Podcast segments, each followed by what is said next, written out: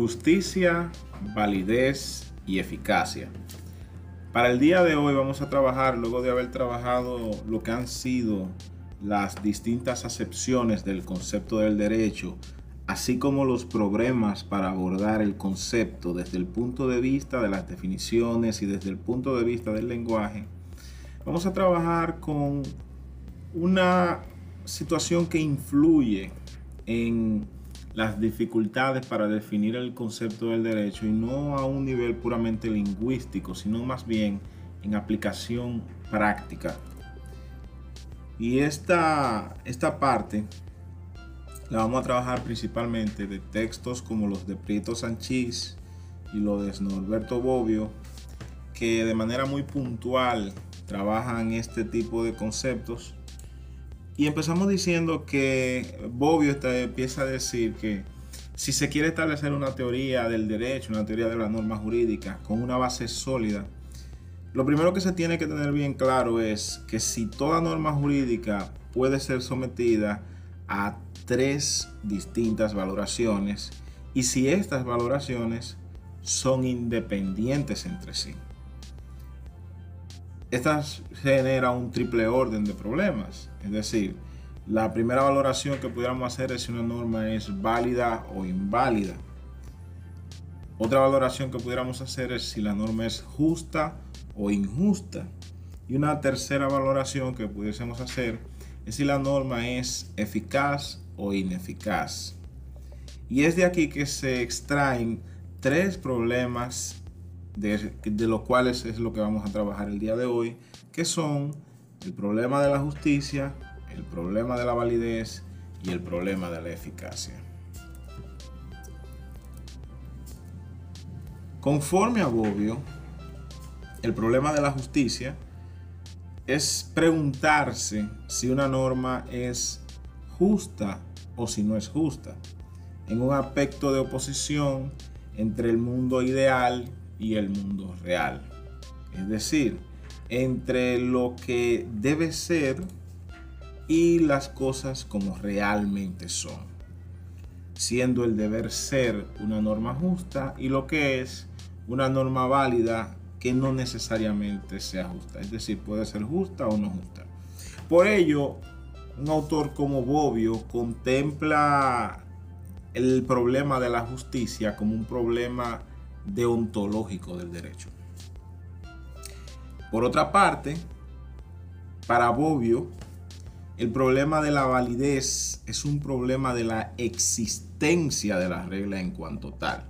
Es decir, mientras el problema de justicia se resuelve con un juicio de valor, el problema de validez se resuelve con un juicio de existencia o hecho. En pocas palabras, si la regla jurídica existe o no. En este caso, ya no hablamos de un problema deontológico del derecho, sino más bien de un problema ontológico del derecho. Adelanta Bobbio que para decidir si una norma es válida, normalmente se realizan tres operaciones. La primera, determinar si la autoridad que la promulgó tenía el poder legítimo para expedir normas jurídicas, comprobar si no ha sido derogado, comprobar que no ha sido incompatible con otras normas del sistema que sean jerárquicamente superiores. Y como tercer problema, Bobbio habla sobre el problema de la eficacia de una norma. La eficacia de una norma es el problema de si la norma es cumplida por su destinatario, sea el ciudadano para que no infrinja las reglas o para las autoridades correspondientes en caso de que se dé dicha infracción. Para eso tenemos que recordar que las normas tienen dos niveles de destinatario. Por un nivel, digamos, inicial sería para que le recuerde al ciudadano cuáles cosas debe hacer, cuáles cosas no debe hacer, cuáles tiene permitido hacer, cuáles tiene prohibido hacer. Y un segundo nivel para las autoridades en el caso de que el ciudadano, sabiendo o teniendo conocimiento formal de que no debe hacer X cosa, lo hace, aplique las consecuencias del lugar. Por ello, este problema de conformidad con Bobbio tiene una característica fenomenológica. Agrega también este autor italiano que los tres criterios son independientes. Es decir, estos tres criterios de valoración crean tres clases distintas de problemas que son independientes entre sí en cuanto que la justicia no depende ni de la eficacia ni de la validez y asimismo la eficacia no depende ni de la validez ni de la justicia y asimismo la validez no depende ni de la eficacia ni de la justicia. Esto por supuesto es desde la perspectiva de Bobbio, en donde deslinda y delimita la validez de una dimensión de justicia y de una dimensión de eficacia. Bajo esta óptica se verifica que un autor como Bobbio es claramente positivista, porque los autores antipositivistas, más específicamente autores naturalistas, tienden a identificar validez con justicia, al punto de que un criterio material que exigen para la validez de una norma determinada es que la misma sea justa, o por lo menos cumpla con cierto grado de justicia. Entonces, en base a esa independencia de los criterios que postula Bobbio, es que él señala la existencia de seis postulados que serían los problemas de la norma. Y él indica, una norma puede ser justa sin ser válida. Una norma puede ser válida sin ser justa. Una norma puede ser válida sin ser eficaz. Una norma puede ser eficaz sin ser válida. Y una norma puede ser justa sin ser eficaz. Como también una norma puede ser eficaz sin ser justa. Entonces, vamos a continuación a explorar a fondo cada uno de estos criterios la validez, la justicia y la eficacia.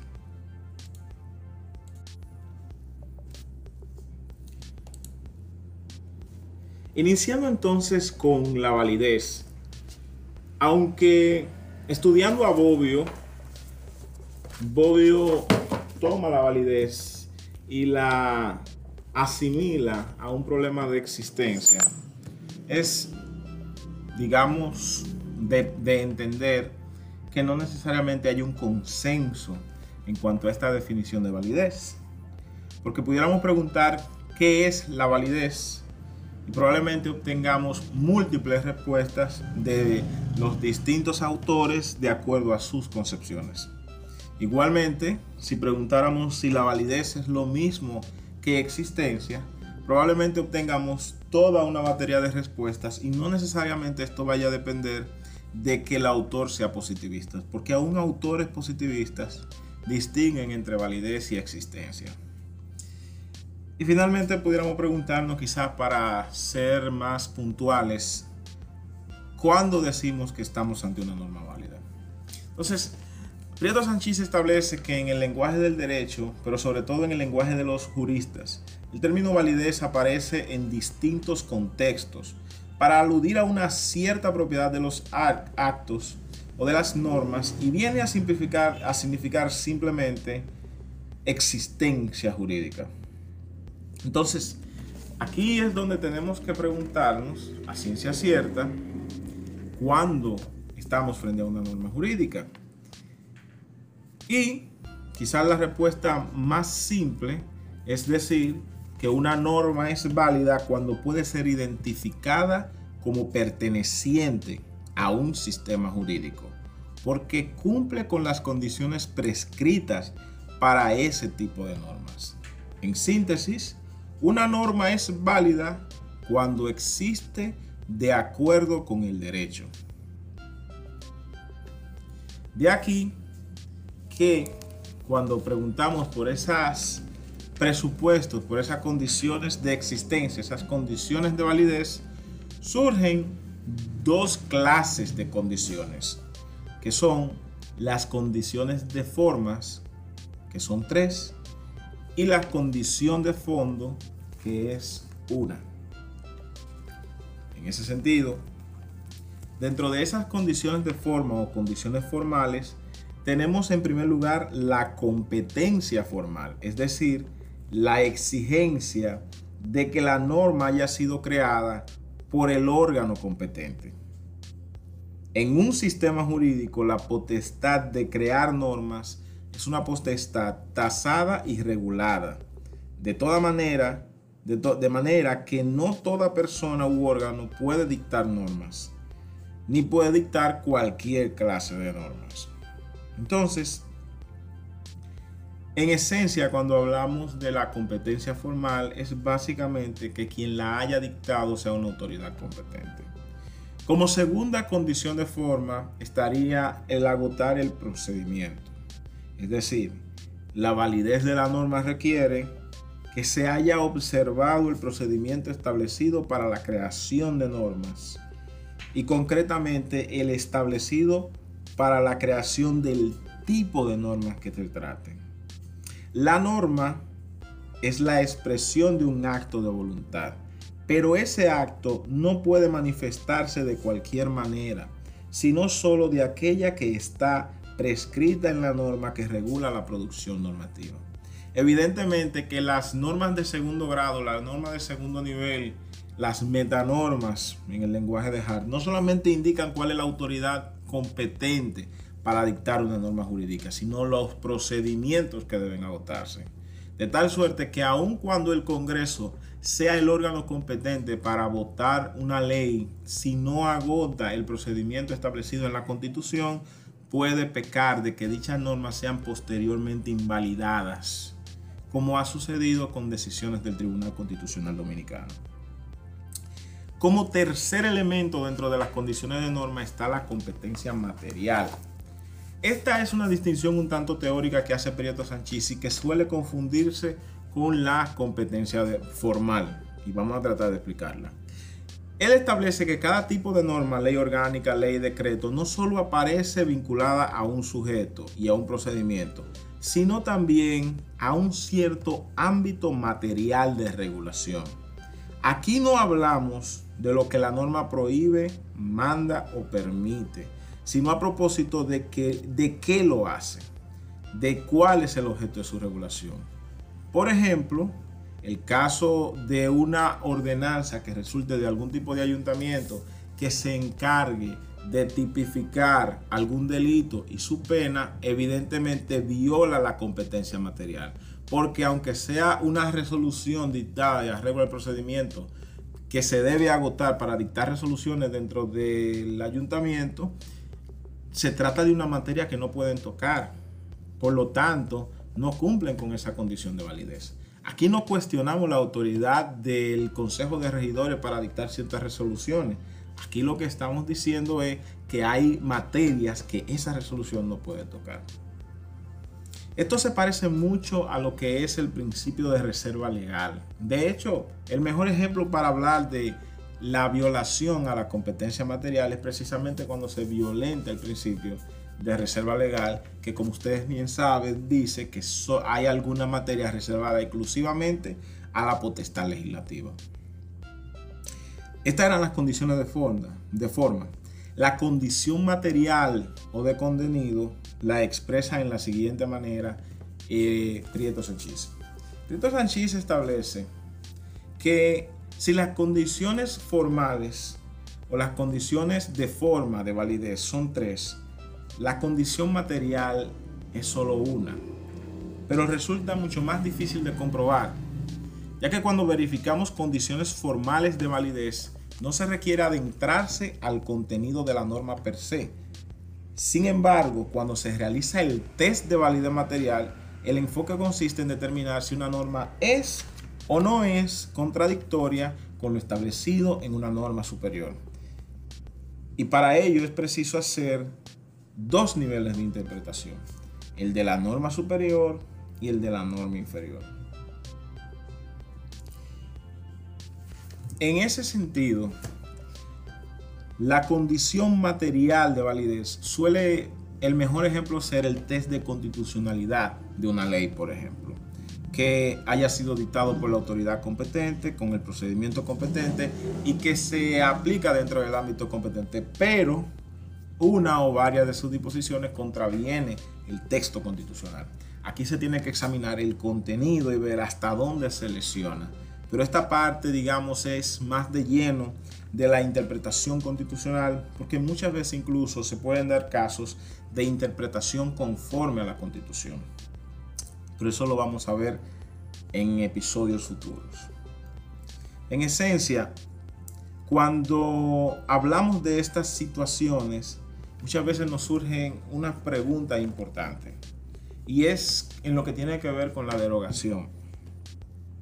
¿Existen las normas jurídicas derogadas? ¿Existen las normas jurídicas derogadas? Prieto Sánchez en esta parte adelanta que la invalidez no es lo mismo que la derogación. Esto así porque la validez es una propiedad objetiva de la norma y en principio no tiene un carácter temporal. Una norma, si es válida, lo es desde su producción. Y si es inválida, lo mismo. La derogación, en cambio, supone la eliminación o supresión de una norma válida o al menos visiblemente válida mediante el dictado de otra norma posterior. Sin embargo, hay que reconocer que sus efectos son bastante parecidos y quizás por eso algunos autores incluyen la no derogación como una condición negativa de la validez de la norma, que es el caso de Norberto Bobbio como lo explicábamos. En ese sentido, la principal forma con la que distinguimos la invalidez de la derogación es que una norma inválida nunca ha pertenecido al sistema. Una norma derogada sí pero en consecuencia de lo anterior, aún una norma que haya sido derogada puede ser posteriormente invalidada, porque recordemos que independientemente de que una norma derogada ya no pertenezca al sistema, por aplicación del principio de retroactividad de la ley, la ley solamente tiene efecto para el porvenir, no surte efecto retroactivo. O sea, la diferencia entre declararla inválida de pleno derecho resulta ser como si nunca hubiese existido. No es un divorcio, es una anulación del matrimonio. Entonces, aquí es bueno aclarar algunos puntos porque quizás esto haga un poco de ruido al explicarse, digamos, en el contexto dominicano, que rara vez se ha hablado de la invalidez de una norma. No todos los sistemas disponen de mecanismos legales para declarar la invalidez de las normas. De manera que en esos sistemas la única manera de eliminar con carácter general una norma inválida es dictando una norma derogatoria.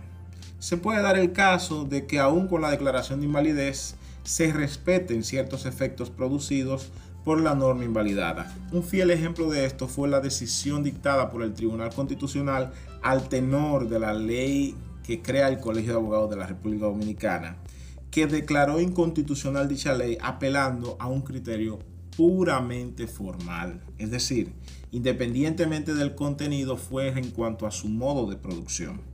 Creo que fue, mm, si la memoria no me falla, un tema que tiene que ver con el procedimiento, las fechas que no se respetaron dentro del plazo constitucional. Pero dicho Tribunal Constitucional, invalidando esa ley, manifestó la necesidad de que se mantuviera presente por el impacto que fue ocasionando en el ordenamiento jurídico.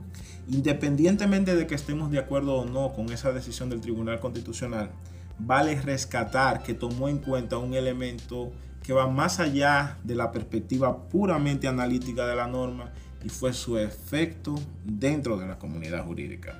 En cierto grado, el Tribunal Constitucional apeló a la eficacia que es nuestro próximo tema. En lo que respecta a la eficacia, cabe destacar que en el lenguaje común el término eficacia no tiene un significado unívoco. Es decir, la eficacia puede significar muchísimas cosas. Incluso es una cualidad de las normas en donde no siempre quien la está manifestando piensa en lo mismo. Por ello es que Prieto Sanchís dice que de los distintos focos de significación pueden existir tres principales. Uno es el jurídico dogmático, otro es el político y sociológico, otro es el político y el otro es el sociológico.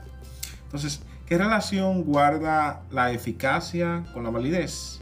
Es lo mismo eficacia que eficiencia. Lo primero que tenemos que tomar en consideración que en este primero de los sentidos, es decir, el sentido jurídico dogmático, la eficacia resulta ser muy cercana a la validez. ¿Por qué? Porque eficacia básicamente sería el caso en que el acto o la norma son válidos porque son idóneos para producir efectos. En caso contrario, el sistema no los reconoce como actos propios y no les atribuye consecuencia alguna. Es decir, un acto inválido es un acto ineficaz desde esta perspectiva. Un buen ejemplo de eficacia en este sentido serían las disposiciones del Código Penal que castigan la vagancia y que castigan la medicidad. Dentro, de las, dentro del sentido jurídico dogmático, independientemente de que nunca, desde que tengo memoria, he visto una persona que ha sido sometida al proceso penal por cometer un acto de vagancia o de mendicidad, el solo hecho de que esté tipificado esa pena con su consecuencia jurídica lo vuelve un acto idóneo para producir efectos. Por lo que en un sentido jurídico o dogmático, esas disposiciones son eficaces, aunque nunca en la vida usted la vea en la práctica. Pueden ser eficaces, pero nadie lo sabe. Entonces, otro sentido interesante es la eficacia en sentido político. Cuando hablamos de la eficacia en sentido político, se alude a la satisfacción o realización de las finalidades u objetivos sociales o políticos en vista de los cuales fueron establecidas estas normas. A veces, dice Prieto Sánchez, las normas se muestran como instrumentos idóneos para alcanzar estos fines. En otras ocasiones el legislador no acierta en el diseño de la norma y no produce los efectos esperados. Algunas veces obtiene justamente lo contrario.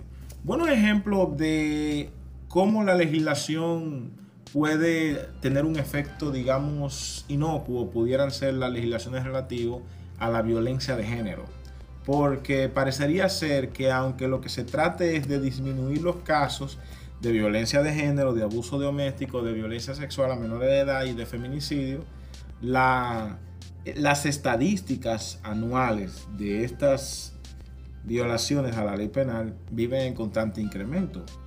Uno no puede necesariamente atribuir ese incremento a estas normas jurídicas, pero se puede decir que las mismas no están ayudando a paliar el problema, en un sentido político. Otras incluso se le tilda de que han ayudado a que el problema permanezca. ¿Cuál es un buen ejemplo de esta? La ley 5088 sobre control de drogas. La situación de drogas en el 88 se corresponde, digamos, a una necesidad política vigente en ese momento en República Dominicana, que se entendía que con esto se podía regular una situación que de hecho se ha salido de las manos gracias a la propia aplicación práctica de esta ley. Por muchas circunstancias que no vale la pena detallarla en esta oportunidad, porque solo lo traemos a modo de ejemplo.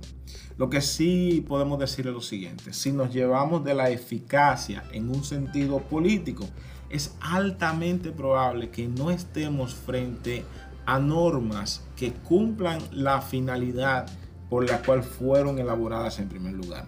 O sea, la finalidad a última ratio. Entonces, también hay otro problema y es que no siempre estas finalidades son cuestiones que resultan claras. Entonces, muchas veces uno cree que se aprueba una norma para X cosa, pero el pensamiento real fue para Y cosa. Por lo que tratar de averiguar el sentido político detrás de una aprobación de una norma normalmente es un trabajo inútil y cansón. Y como tercer elemento tenemos ya la eficacia en sentido sociológico.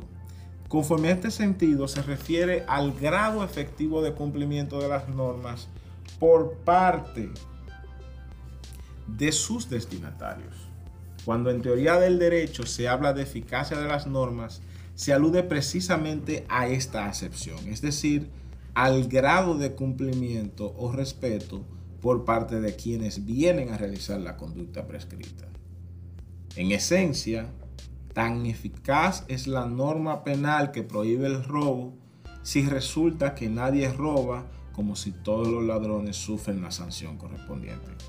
Aquí no nos preocupa que el texto esté plasmado en el Código Penal. Aquí no nos preocupa que los robos lleguen a cero.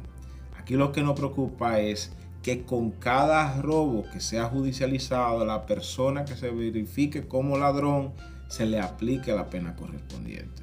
Esta sería digamos, dentro del derecho penal una especie de eficacia penitenciaria.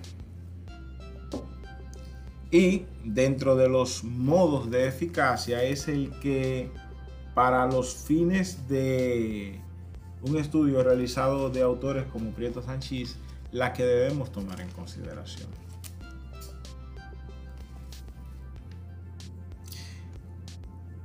Pero luego vale preguntarse,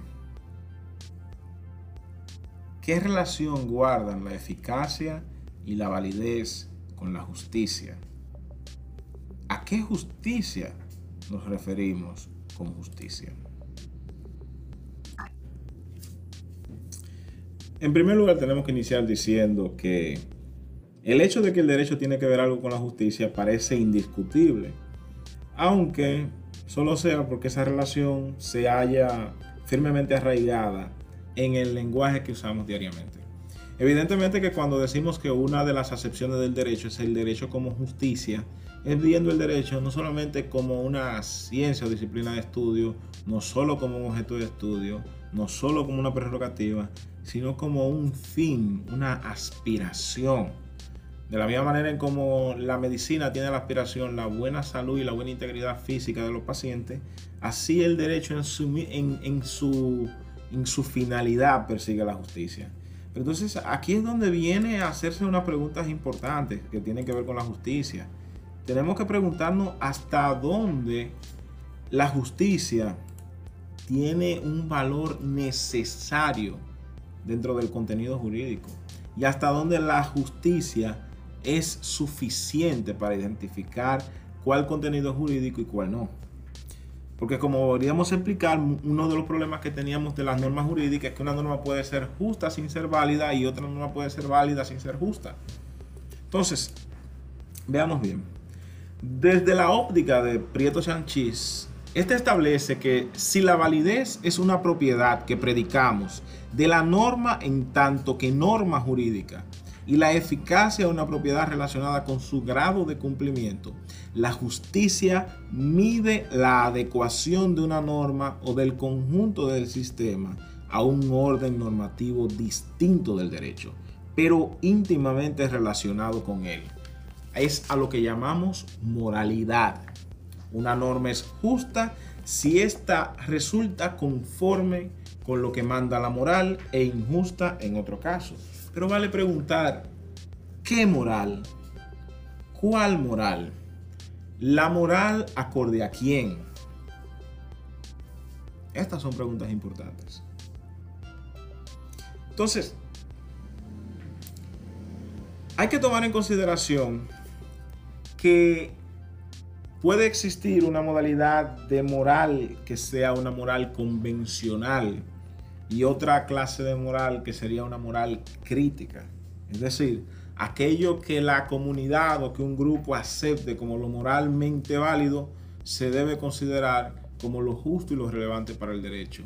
O desde una perspectiva, digamos, más kantiana, la idea de que es una moral que es asequible críticamente al ser humano por su solo conocimiento, que no depende de la aceptación de uno o de varios grupos particulares.